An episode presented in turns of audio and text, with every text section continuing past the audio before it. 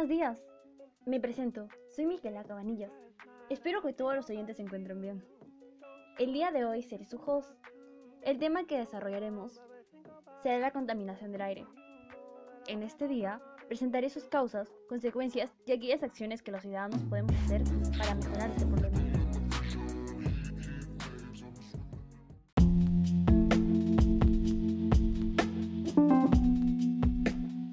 Debemos entender como contaminación del aire a la presencia de materias de energía en el aire que causan riesgos para los seres vivos.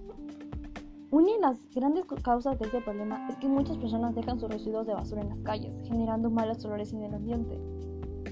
Pero asimismo, la gran mayoría de ciudadanos usan vehículos provocando gases de efecto invernadero, aumentando la polución y dificultades para respirar.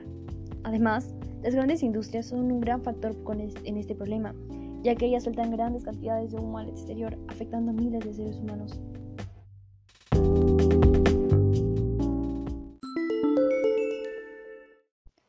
Muchas de las causas anteriormente mencionadas dan como resultado diversos problemas respiratorios, lluvias ácidas, daño en la capa de ozono y produce el efecto invernadero.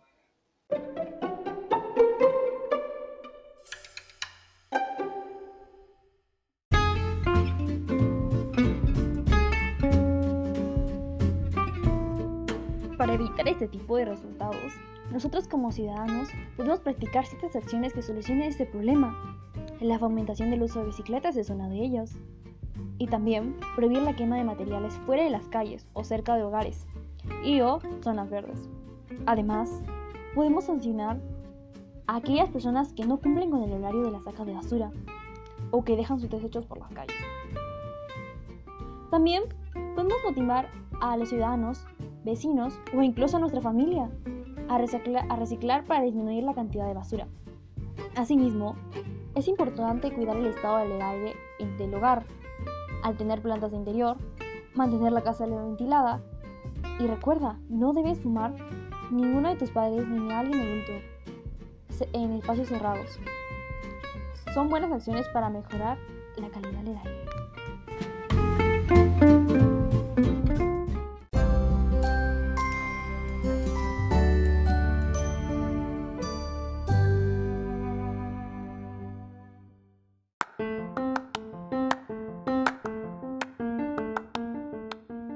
Con todo lo anteriormente mencionado, estoy segura que usted cumplirá con todas las acciones para solucionar la contaminación del aire, o al menos disminuir un poco.